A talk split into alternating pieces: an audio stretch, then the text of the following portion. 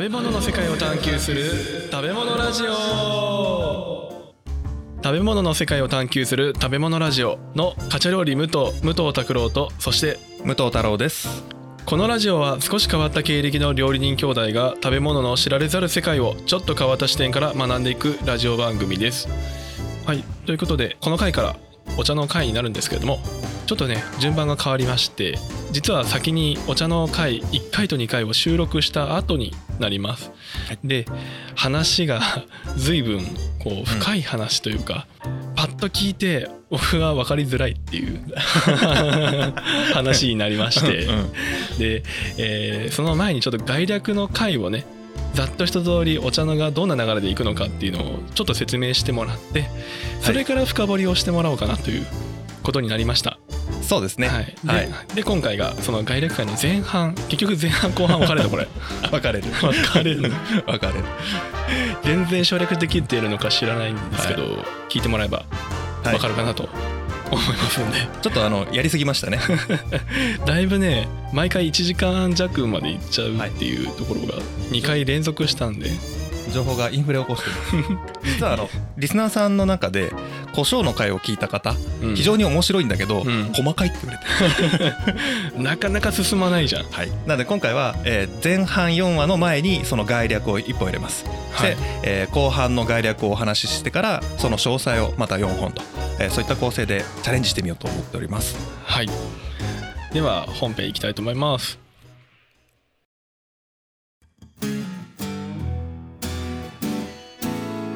日本茶物語前半。はい日本茶物語前半。まあちょっとタイトル考えてないね。まんますぎるんですけど。雑。もうざっくりざっくりいきますね、はい。まず、えー、と前半と後半でどの辺で違うかっていうところですけどはい。後半は近代茶業史です、近代茶業史、はい、ち近代っていうのは明治以降の話ですね。明治以降ね、はい。はい。明治でどんだけ頑張った人たちがいてどんな苦労があって今のこのお茶の業界が成り立っているかっていうところの、はい。こっちはこっちでねもう情熱的で面白いんですけど ただそれを理解するためにははい。そもそもお茶ってなんだとかうんうん。もっと古いところ、うんうん。近代史に至る前のところまでを、えー理解しておかないと近代史が全く意味が分かんないので、うんはい、まずそこからやっていきます。はい。はい、で第1回放送が次なのかな。そう。あそこでもう言いますけど実は調べてったら1回5,000年前まで飛んじゃってるので、飛んでたよね。いきなり。うん、いきなりだいぶ古いとこまで行きました、うん。はい、ですがまあざっくりいきますね。まず日本茶なので、はい。日本においてお茶はどうだったかっていう話なんだけどうん。あれだよね。まず空海の話さうん。これいろんなところのホームページお茶屋さんとかうんうんうん。ね茶屋さんちのホームページとかあと本とか読んでいくと空海が日本に持ってきたとか空海がおお茶を植えたので由緒ありますよみたいな書き方されてるんですけど実はねこの人お茶の種何も持ってきてないんだよね。ああ持ってきてなかったね、うん。1回2回だと。そう。空海はねただ輸入茶を楽しんでいた。あれ完全になんか自分だけ楽しんでるそうね。感じでいいのかな？なんかそういう捉え方になっちゃうけどもう本を読む限り勉強した限りはそうだなと思った。うん。もちろんね空海が持ってきたことで朝廷とかねあの公家の人たち。うん。うん、ああいう人たちには広まったっぽいけどただ全員輸入茶飲んでる。ああやっぱ作ってない。作ってない。うん。あのほら紅茶でも和紅茶じゃなくてさほら大体セイロンティーとかアッサムティーとか、うん。ダージリンとかああいうのを輸入して飲むじゃない。うんうん。あんな感じ？あああんな感じ？うんで外国のもの飲んでて「おっしゃれ」って言ってる、そんな感じじゃなかったけどね。まあ、空海はね。うん。もう公家とかはそうなんじゃない？ああそれはそうかもね。うん。うん。完全に楽しんでるからな人たちは。そう、まあ、平安時代とかなのでうん。例えば、あの紫式部とかああいう時代ですからね、うんううん。ん、多分「おしゃれ」って言って飲んでると思いますよ、は い可能性は高い。高いです、はい。本当に持ってきたのは英才っていうお坊さんですね。はい。はい。臨済宗のお坊さんね。この人がもうお茶を植えて広めて広めて広めて広めまくるんだよ。うんうんでこの人の、えーお友達だね。お友達本当にただの友達？まあ後輩に当たるのかな？うんうん。うん、天台宗の明恵っていう明るい恵むって書くね。明恵上人っていうお坊さんがいるんだけどうん。この人がわざわざ英才禅師に会いたいって言って会って仲良くなっちゃうんだよ、うんうん。もうすげえなって話盛り上がったんだろうね。盛り上がったんだろうね。うん、じゃあ盛り上がったからなんか君いいからこれ持って帰んなさいよ。うん。いいよマジで。これあるとめっちゃいいからってプレゼントされたのが お茶の苗木っていう。すごいね。そこで苗木をプレゼントするそうそうなんだよ。この人が植えたお茶が後の宇治茶になるからすごいよね。そうだね、なんだったらあの伊勢とかね奈良とかあっちの方に広まってたお茶の文化は全部明恵上人が植えたお茶からの発祥だから。うん、うんうん。でこの人が自分家のお寺の庭っつったらいいのかな境内の中に植えたお茶がここから闘茶という文化につながっていくんだよね、ねえ。まあ闘茶という文化も衝撃だったけど、うん、結構あの闘茶っていうとね分かんないって言われるんだけど茶歌舞伎の方が知られてるかもしれない。茶歌舞伎、うん歌舞伎ってあるじゃん、うんうん。あれの前にお茶がついて要は闘茶とやること一緒なんだけど、お茶の当てっこクイズ。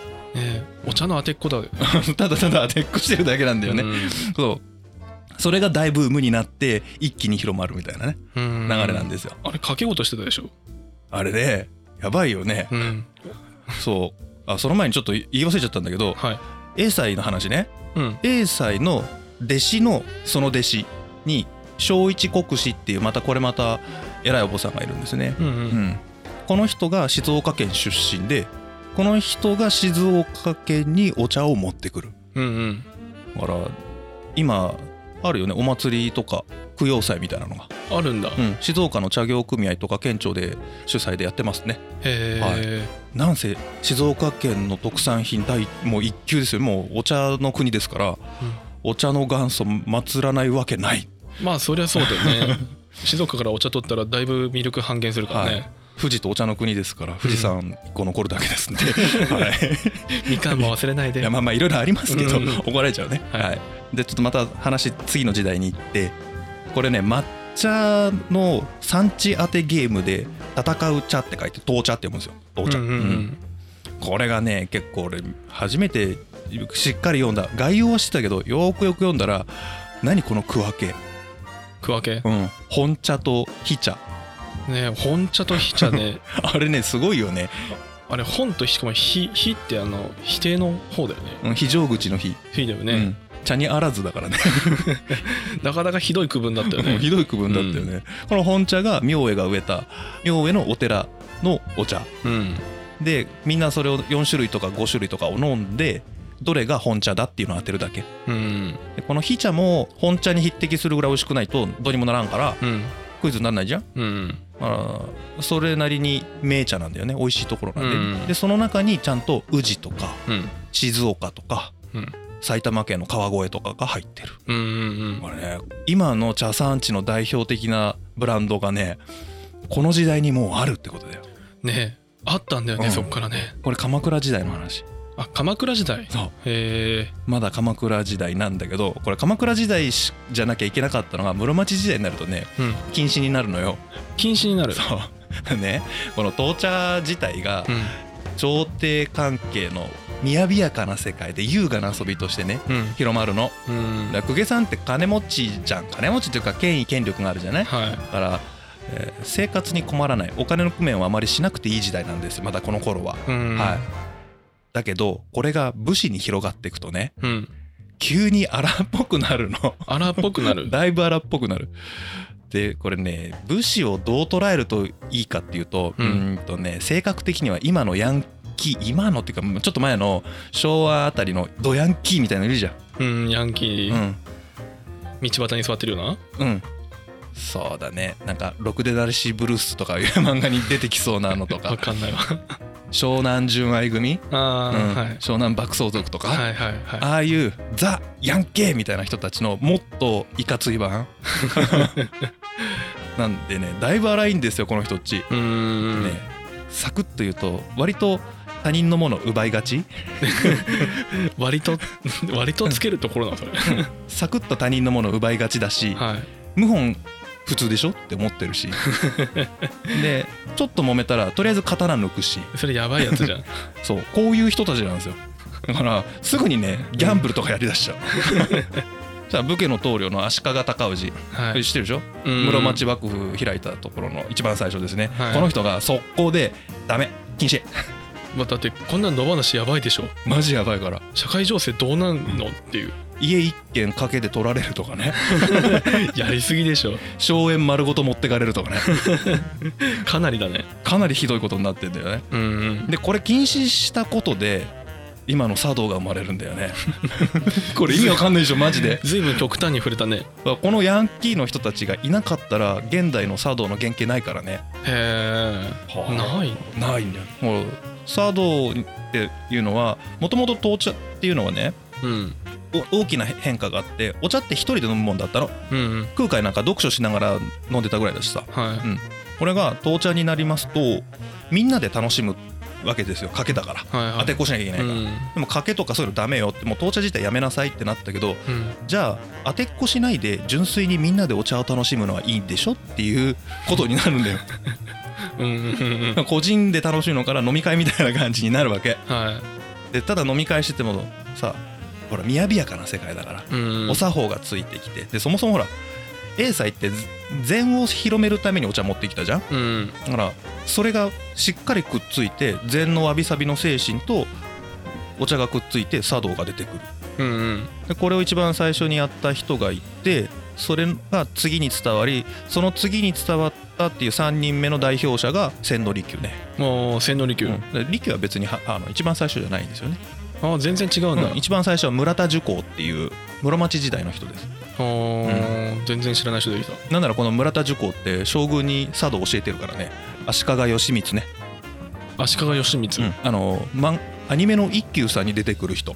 あーいた。は 金閣寺に住んでた人。いはいはいはい。あの人とかにあのお茶の指導とかねしてるから。へえその辺から抹茶のあの茶道っていうのが始まってくるのね。うんうん。でこの茶道がなんとヤンキーに利用され始める。利用される？もう少し時代が後になると室町幕府がだんだんグズグズになって潰れていくじゃん、うんそうすると有名な戦国武将いっぱい出てくるよね、うん。誰思い浮かぶ、え有名な戦国武将？うん。えっと豊臣秀吉？とかね、まあ徳川家康も。はい、えー織田信長。織田信長、はい。もうザ戦国武将織田信長ですよね。はい。この織田信長がこのお茶を使ってクソヤンキーどもを統治し始めるの、お茶利用したんだ。そう。だからねまあ多分ヤンキーだからみんなね。うん。荒れてるじゃん。晴れてる。乱暴者だし。はだから茶道を学んだら禅の心がわかるよね、うん。落ち着くでしょ？ちょっと学びなさいとかやるわけ。で流行らせるの。いうん。で自分も好きなんだよ。沼にはまっちゃった感じで。へえでそれをどんどんどんどん広げていってで本来今までだとさ戦いに勝ったらご褒美に土地をあげるとかお金あげるとかするわけだよね、ううん。ん信長ねお茶のに使う茶器器うんうん。この器を褒美じゃって言って信ぜるんだよ。へえ土地もらわない。茶器なんだ。へ茶器もらったらめっちゃ嬉しいみたいな。えとかそういうことやるわけ。そんな感じなんだ。うん。ようついてったよね。うん。ヤンキーでしょ？うん。俺からしたらなんか土地の方がいいような気がするんだけどうん。どうやらね違うらしいんだよ。違うんだ。うん。なんかえっとお茶会もねうん自分で開いていいよっていう権利を信長が与えてた。えー開いちゃいけないんだ。そう。他の許可されてない武将が勝手に茶会を開くとうん「てめえこら何やっとんじゃ!」っていう。いやヤンキーにもちょっとベクトル「首じゃ!」って言ってほマジで首にしそうになったりするからねこの人。やばいよね、すごいな大人めは。で信長が亡くなった後だったかな？あの秀吉の日記だか手紙に書いてあってうん。私を含む何人かは特別に茶の湯の会を開くことを許された。とても光栄に思っていると、へえ。これはもう生涯忘れられない思い出であると。うんあのね秀吉とね、えー明智光秀と庭長秀と柴田勝家かな。そういう重鎮しかやっちゃダメだった。へえダメなんだ、うん。い単独ライブで要は。や 単独ライブ、ん。いや許可制なんだね。許可制許可制。他の,、うんあの他の人たちは誘われて参加するのはいいんだけどね、うん自分が主催者になっちゃいけないよって。へえなんかあったのかね、うん。ね、うん。もうこれをやってったらさ沼にはまった信長が広めてくから、うん。みんなはまってくってねどんどんどんどん。はで秀吉なんかあの金の茶室とか作っちゃうでしょ、いもう金の下ですね、うん、で金の茶室なんかわびさびとは真逆の方向だからね。きらびやかすぎるよね。ド派手だからね、レプリカ見たけど、うん、う、うん。ん、でも千利休からしたらいやいや殿殿下違いますと。腹立つはお主茶坊主のくせに何を言うとるのじゃとか。ほまあいろんな生き、まあ、他にもね政治的なことはあったんだけどそれがいうのがきっかけになって千利休と豊臣秀吉の仲悪くなってって最終的に利休殺しちゃうからさ。千利休ってそんな最後なの？普通に殺される。処刑される、処刑なんだ、うん。処刑して切腹させておいてどっかのお寺名前忘れちゃったけど有名なお寺の、えー、と寺門寺の門の上に利休の像が作られてたんだって。はい。で最終的にはそれがきっかけでねあの殿下が通る山門の上に利休の像を置くのは上から見下ろしていてけしからんって言って。はなんと木その像をねあの首にくくって見せ物にするっていう。えー 像ですら像を？処刑するっていう。どんだけ怒ってたの？分からん。お茶だよ。お茶。ちょっとよよくわかんないわ。うん。もう意味わかんない。うん。なかなかお茶でそこまで行く？みたいな。まあもちろん政治的なものもあるけどね。うん。でこの後に出てくるのが徳川家康ですね。はい。もう家康がどっぷりお茶ハマってるから。そんなにハマった？うん、でこの人ねもともと今回あんま話さなかったんだけどもともと健康オタクなんだよ、あ健康オタク、うん、味噌の会にも出てきたでしょ。ああなんか薬自分で作ってたとか。そうもう部下の武士たちが「まあ殿の薬臭いから嫌だ」とか言ってるから。でも殿だからね飲まないわけにはいかないって。言って、なんかねすげえ大事にしたらしいんだよその部下をね。あだからあ「お前は顔色悪いからこれ飲んだ方がいいよ」って親切でバンバンくれるわけ。自分で作ったやつ。うんうん。だけどみんな「はあありがたく頂戴します」とか言いながら帰り道とぼとぼして「これ飲むのかよ」っていう。大変な時代だね。だいぶね。うん。でねやっぱほらお茶健康にいいってもっと昔から言われてるじゃん。中国時代から言われてるわけじゃん。うん古代からね。うんだからまあめちゃくちゃハマっちゃってて。うんうんでそれで宇治のお茶をわざわざ江戸とか駿府今の静岡市だね、うんううんんそこまで運ばせる。ああ運ばせてたんだ、その運ばせるのを茶壺道中って言ってほら、おおなんか聞いたことあるぞ、うん。お茶壺をね江戸から一回宇治に運ぶわけ。はい。でそこで抹茶の原料の天茶を詰めるのね。うんうん。でそれをわざわざ江戸まで運ぶんだけど将軍様の壺じゃん。うん。みんな土下座してないといけないけどその茶壺道中が通り過ぎるまで。はい。大名行列同格だから。茶壺が？茶壺が。茶壺様が通るってなるとうっかり出会っちゃうと農民はもうずっと平服してなきゃいけない。へえ相当高いお茶に見えるんだろうね、そう。やばいお茶だね。これもう三代将軍の頃になると1,000人とかで運ぶからね。1000人？相当でかい大名行列だよ。長いね。でも人じゃないからね壺だからね。それどういう気持ちで気にしてたんだろうね。ねえでそれがやっぱりみんな嫌だったみたいで、だよね、うん、だから家の中に閉じこもってる分には土下座しなくていいわけじゃん。はいはい。だからみんな遠くから茶壺道中が来たらうん。スッと家の中に逃げるわけ。へえこれがあれだよ。同様のズイズイずっころばしだよ。ずいずいずっころばしうん。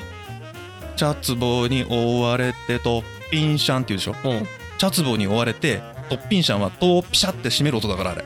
あそっから来てんの、抜けたらどんどんこしょっていうのはその行列が抜けてったら、うん。さあ遊びましょうって出てくるんだよ。相当嫌だったね。だいぶ特に子供らはね絶対嫌だと思うよ。まあ意味わかんないもんね、うん。にひれ伏してる親を見るって、いで道中横切ったらまた切られたかもしれんしね。やー、まあそうかな。切られなくてもムチ打ちとかそういうの待ってるから、いやはー怖いわ。ねい、どんだけお茶ハマってんだよ。え。そんだけ頻繁にお茶を取り寄せた方ねでここまでがずーっと上流階級うん。貴族公家朝廷武士っていう上の方だったじゃん。はい。この辺りから徐々に庶民のお茶が出てくるんだよね。ああこの辺りから。この辺りからやっと出てくる。うん。これまでずっと抹茶とか、うん。あの逆に抹茶にならない本当こんなお茶飲めんのかよっていう昔の製法のお茶ね。うんうん。だったんだけど永谷宗園という人がは宇治で出てきて。い宇治でね、うはい。全然静岡出てこないんだけどさ。この宇治の永谷宗園という人が煎茶を発明する。おーこの人が煎茶を発明する。そう。今の煎茶の原型を作る、はい。発明するって言っちゃうとおかしいね。多分えっと本を読むといろんな地域で同時多発的に似たような手法を用いてお茶を作ってたみたい、ああそうなんだ、うん。まあ、みんな考えること一緒なんだよ、うん、で豊かになってきて技術もさ同時に上がっていくわけじゃん。うんうん。鉄が進化してきたとか加工技術がとか。うんそしたら考えること一緒で似たような製法をみんな編み出していくんだけどうん。これを工業生産的に確率的な手順をねうん。にちゃんと定めてこの通りに作れば毎回毎回ちゃんとした品質が提供できるっていうこれ整理したのね。はい。これが長谷宗園っていう人ね。長谷宗園。長谷宗園。はい。これあれですよ。また本本ちゃんの時にも話してるけど長谷園の創業者の祖先ですね、長谷園ね。うん、今のでっかい長谷園。お茶漬けのね。お茶漬けの。そうきたかみたいな感じでしょ、ね。だから長谷園お茶強いんだよね。そういうことなんだね。うん。もともとお茶屋さんの子孫だからね。うん。なんかおお茶を作る長谷園とうん。お茶漬けを作ってる長谷園また別なんじゃない？っけなんかそんな感じっぽいよ。今でも、うんあの長谷園って2つあって本家は宇治で茶畑やってるんで、うん。どっちが本家か知らないんだけど、うん。でも結局親戚でお茶関係ずっとやってんだよね。ずっとやってる、うん、うん。ちゃんとやってますよ。今でも、でちなみにこの長谷宗園のお茶を東京当時の江戸ですね。でめちゃくちゃ売りまくった人が、えー山本山の創業者。山本山。あねやばいんで山本山ってね1700年代に会社作ってんだよ、1700年代、うん、もうだいぶ長いよね、長い。うん、これでここまで来てやっと今の煎茶までの流れがバンって終わる感じ。ざっとだけど本当今10分15分ぐらいしか喋ってないけど、うん、うん。ざっとこんな感じを一個一個、えーパートに分けて掘り下げていこうかなっていう。はい。感じですね。もう戦国武将とか江戸時代のあの沼にはめた男信長とはめられた人たちの共同めっちゃおもろいから。なんだそれみたいになる、はい、一個一個ね名前がねちょっと覚え 覚えきれないかもしれないんですけど、はい、それは頑張って、うん。あの覚え覚えるかまあ興味のある人は覚えてください。なない人は別にストーリーだけあこんな流れなんだなが分かればうん。明治以降がすごく分かりやすくなる。はい、はい。そうだね。どうやって広がっていくかのところがね日本国内でお茶がどうやって広がっていくかっていうところが結構面白いところだね、そうだね。この広がりがもう本当にワクワクする。ねえちょっと思わぬ形で広がっていくからね、うんそうきたみたいなね。ねえ禅とお茶、うん。このつながりがね興味も持つかなと思う。面白いなと思った。もうね英才なんかお茶を広めるというよりはどっちかというと禅を広めたいからね。ねえ。禅を広めるためのツールとして使ってるからさ。ねその辺もねだいぶ深掘りしたからね。まあだいぶ掘った、うん。だいぶここ一番読んだかも。意味わかんないもんだってあ意味わかんなか意味わかんない？うんだってお坊さんがお茶広めるって意味わかんないじゃん。うん。わかんなかったんだよね。あー。結構本質までたどり着くのに時間かかった。うん。じゃあぜひその辺をどう広がっていたかの下りの部分を特に面白く聞けるかな、聞いていただけるかなと思うので聞いていただければと思います。はい。はい。じゃあ前半終わります。はい。ありがとうございます